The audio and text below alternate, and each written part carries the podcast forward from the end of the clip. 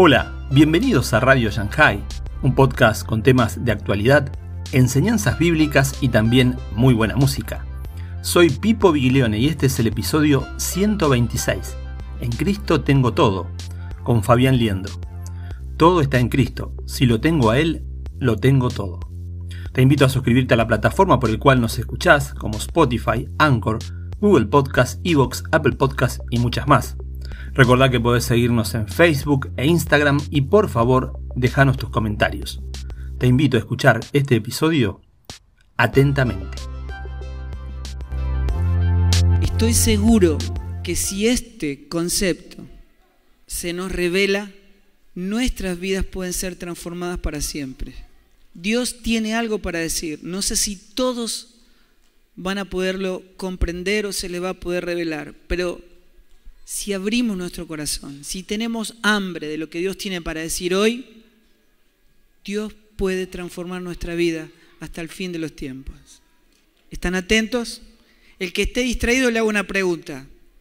¿Está bien? ¿No? Ok. ¿Vamos? Bien. Una de las cosas fundamentales para poder entender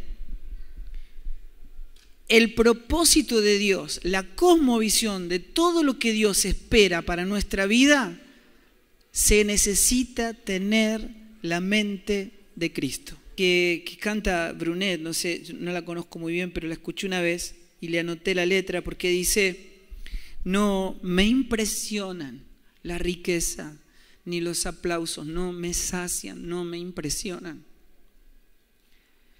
y seguramente usted alguno de ustedes la debe conocer, pero que dice, te prefiero a ti porque eres mi tesoro. Si te tengo a ti, lo tengo todo. Y me gusta algo que él dice al final. Él dice, no busco la unción, busco al ungido. Porque si tengo el ungido, lo tengo todo. No busco poder, busco al Todopoderoso, porque si lo tengo a Él, lo tengo todo.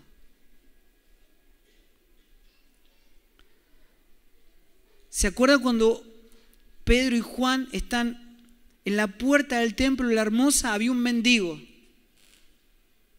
pidiendo limosna. Y ellos cuando le pidió limosna ellos, le dijeron, miranos. Y dice la escritura que el mendigo lo miró como esperando que algo, algo. Y ellos le dijeron, ese algo que vos estás esperando, nosotros no lo tenemos pero tenemos alguien para presentarte en el cual están todos los algo que vos necesitas. Lo que tengo te doy. Tenemos a Cristo. Amén. Había un coro que decía, que también capaz que ustedes lo conocen, en Jesús fuerte soy, Solo Él, eh, mi roca es. Sobre la tempestad, Él es rey. ¿Lo conocen? Escuchen, el problema no es la tempestad. Escuchen, si no van a ir atrás de hombres que le solucionen los problemas o que le digan que Dios está interesado en solucionarle sus problemas. Dios no está interesado en solucionar nuestros problemas. Dios quiere darnos a su Hijo, donde está todo lo que necesitamos. Jesús dice, ustedes búsquenme a mí, búsquenme a mí, que soy todo lo que ustedes necesitan. Y todo lo demás viene por añadidura porque todo está en mí. Es una consecuencia de que yo esté en ustedes. El problema no es la tempestad y no importa el tamaño que tenga. ¿Saben cuál es el problema? Que Jesús no esté arriba del barco. Ese es el problema. Porque si Jesús está arriba del barco, no se puede hundir nunca más. ¿Lo entienden?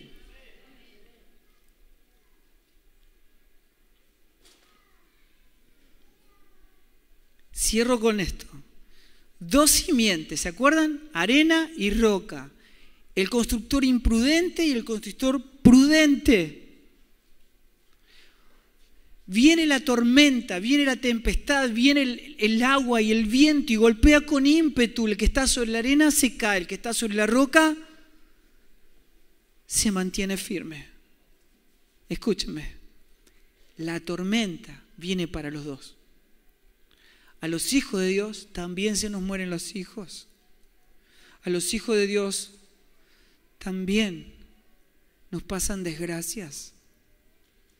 También sufrimos. También tenemos pérdidas. Nos pasa lo mismo que les pasa al mundo. Lo mismo. La tormenta viene para los dos. Quiere decir que el Evangelio no se trata de cómo evitar las tormentas, sino de cómo soportarlas. Si estamos edificados sobre la roca que es Cristo, Cristo en mí, la casa no se cae. Nunca más. Lo que necesitamos es a Cristo. ¿Lo ven? ¿Se animan a ponerse de pie un segundo?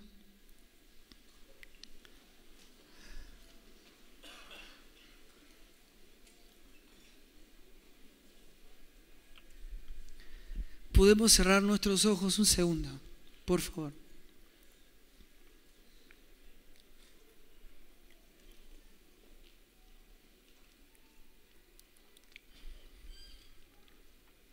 Cerramos nuestros ojos. Miren, nadie puede juzgarte, absolutamente nadie, porque no podemos ver el corazón del otro. Nadie. Nadie puede ver el corazón del otro, nadie te puede juzgar. Pero Dios sí lo ve. Dios sí lo ve. Dios ve tu corazón.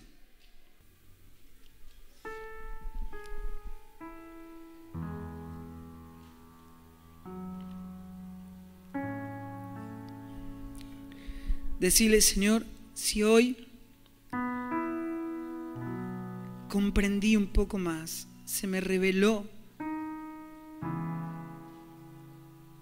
la forma en que vos lo haces conmigo, que es Cristo en mí.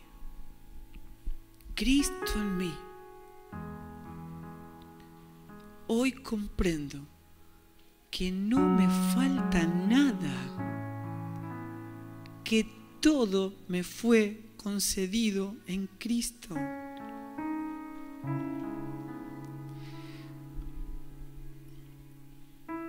Que en mi vida no tiene que ocurrir nada para que yo sea más feliz.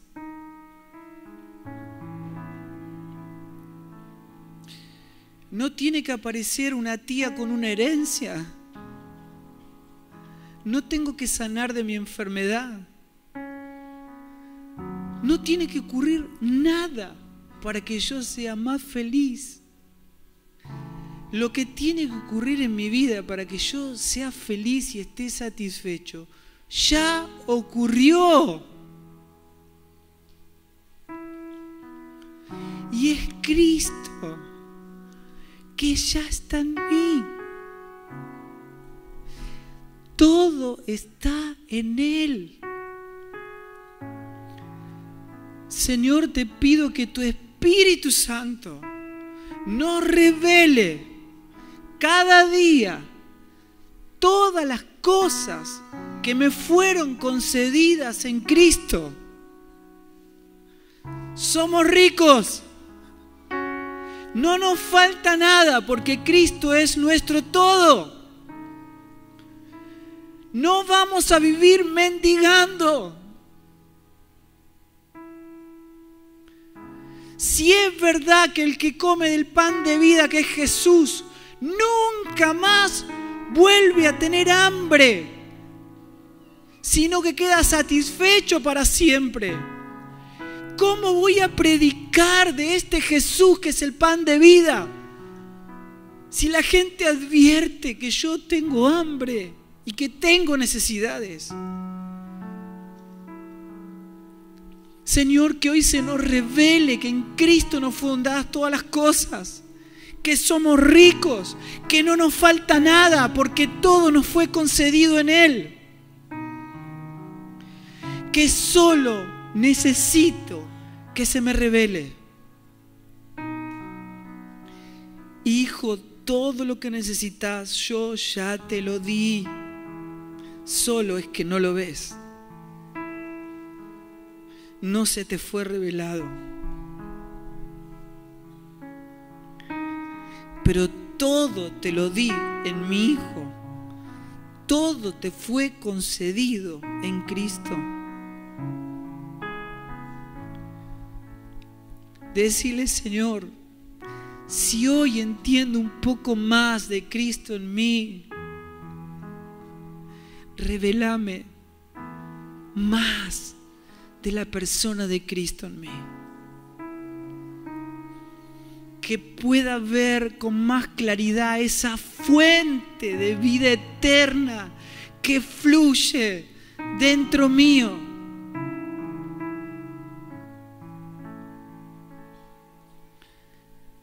¿Por qué cantamos? ¿Por qué cantamos manda tu lluvia? ¿Por qué cantamos manda tu lluvia?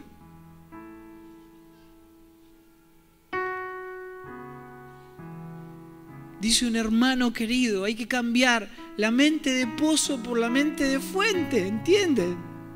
Para poder ser lleno del Espíritu Santo no tiene que Dios mandar una lluvia. Cristo en mí es la fuente de agua viva que brota para vida eterna. La fuente de agua está dentro nuestro. ¿Cómo le vamos a pedir lluvia a Dios? Cristo está en mí. Señor, que se nos revele tu evangelio, tu verdad, la persona de Cristo, tu palabra encarnada en Él. Para no ser de la iglesia un mercado, un supermercado, una casa de negocios, donde la gente viene a buscar milagros, viene a servirse de Dios. Señor, venimos a ofrecerte porque estamos llenos de ti. Porque si estás en nosotros no nos falta nada. Todo a su debido tiempo es revelado. Dios está atento a todas nuestras necesidades, escuchen bien, pero no a lo que anhelamos, no a lo que deseamos. Dios está atento a nuestras necesidades. Y si amamos a Dios como Dios nos ama, de la manera en que Él dice que debe ser amado, vamos a ser ricos, ricos, ricos, ahora y para siempre. Decirle, Señor, toma mi corazón y hace con mi vida lo que tú quieras. No vengo a pedirte, solo te vengo a ofrecer. Nada de lo que yo haga puede hacer que te impresione. Nada puede hacer que yo sea mejor.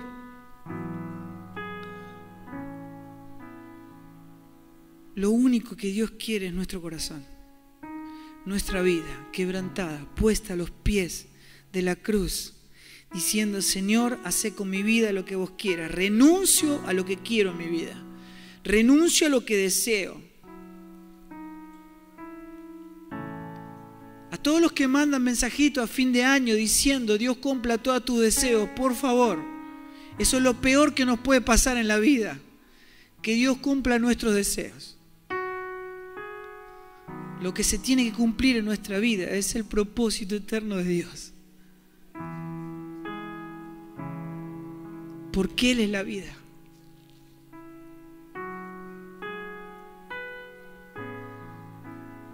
Amén. Dios no nos ayuda. No es nuestra vida la que tenemos que vivir con la ayuda de Dios. Es Cristo el que tiene que vivir nuestra vida, su vida en nosotros. Mas no vivo yo, ya no vivo yo, sino que vive Cristo en mí. Dios trae una profunda revelación a tu palabra para que la fisonomía de Cristo sea formada definitivamente en tu iglesia, Señor.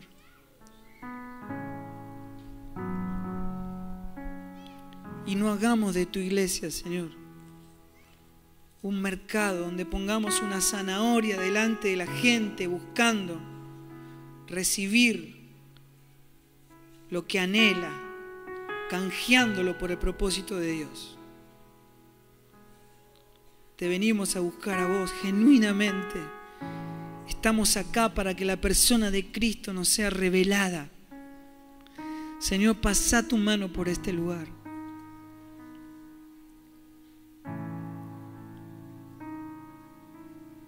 Y mira el corazón de cada uno honestamente que te dice, Señor, aquí estoy, toma mi vida, toma el control, establece tu gobierno, ya no se haga mi voluntad sino la tuya.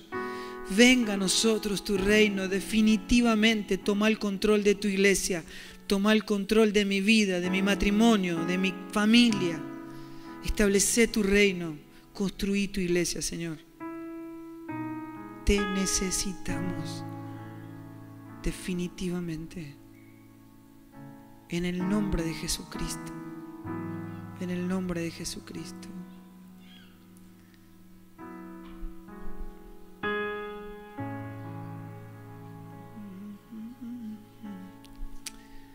Amén. ¿Lo vamos a hacer? ¿Vamos a caminar juntos? ¿Se van a acordar a partir de hoy que la manera en que Dios se manifiesta en nuestra vida, en que todas las cosas que nos fueron concedidas en Él se hagan tangibles. Eso que vos sabés que te fue concedido en Cristo, pero que no lo tenés, el mismo Espíritu que, que hizo toda la creación, el que estaba sobre la faz de la tierra, ese mismo Espíritu está en nosotros. Ese espíritu es el que hace que esa obra, que todas las cosas que están en Cristo se conviertan de invisible a visible. Hace tangible toda la obra de Dios en nuestra vida.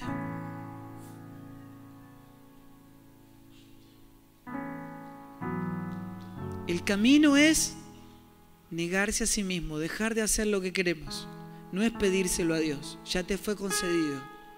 Negate a vos mismo.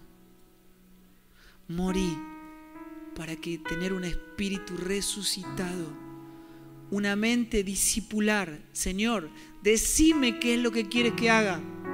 Como Pablo, Señor, ¿qué quieres que haga?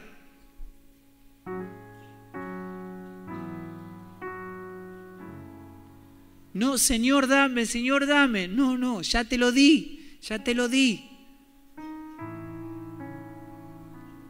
Hacé mi voluntad. Y la obra de Cristo se hace tangible en nuestras vidas.